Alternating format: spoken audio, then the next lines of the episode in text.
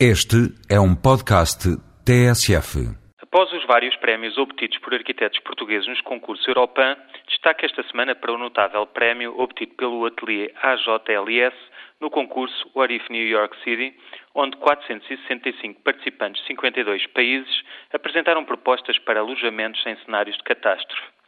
No âmbito da catástrofe, merece hoje também honras de destaque um polémico texto escrito pelo Sr. Bastonário da Ordem dos Engenheiros, publicado pelo Semanário Sol de 23 de fevereiro. Refere-se a uma iniciativa legislativa de cidadãos promovida pela Ordem dos Arquitetos, aprovada por unanimidade pelo Parlamento, tendo em vista a revogação parcial do Decreto-Lei 73-73, para que os projetos de arquitetura passem a ser assinados por aqueles que têm formação superior para tal, os arquitetos. Do dito texto, passo a citar alguns momentos altos com o devido contraditório a visão corporativa de alguns arquitetos que pretendem ignorar a lei e as diretivas comunitárias em vigor. Foram os engenheiros que projetaram a Baixa de Lisboa após o terremoto de 1755, desde o Plano Geral, passando pelos projetos de arquitetura. Ora, foi aqui omitido que os autores dos projetos da Baixa Lisboeta, tanto Carlos Mardel como Eugênio dos Santos, eram instruídos em arquitetura e engenharia de acordo com a formação abrangente da época.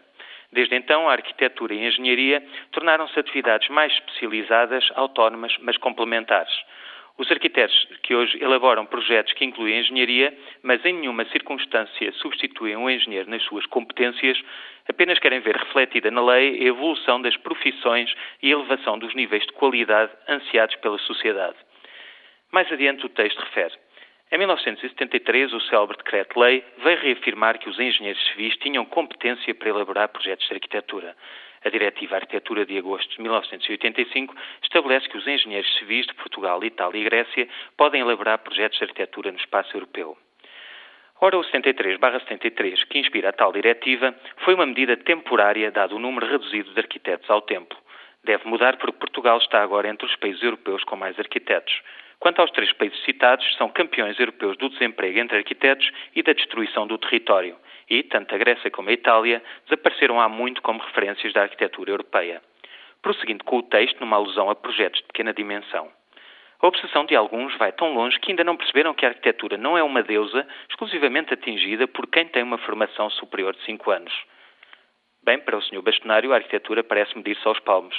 Nos pequenos edifícios, que são em grande quantidade, dispensa-se os arquitetos. Os atentados à paisagem são em grande escala, mas são pequenos. Por fim, espaço para o benefício da dúvida. Nós não temos pressa. Se já esperamos 34 anos após a publicação do Decreto 73-73, então que se espere mais algum tempo para que o resultado final seja o justo equilíbrio entre todas as profissões e o interesse público. Bem, quanto à pressa, será compreensível que a perspectiva dos arquitetos seja diferente. Quanto ao desfecho deste processo, se o conceito exposto prevalecer, teremos finalmente engenheiros a fazer engenharia e arquitetos arquitetura, para benefício do país e dos cidadãos e, como tal, do interesse público.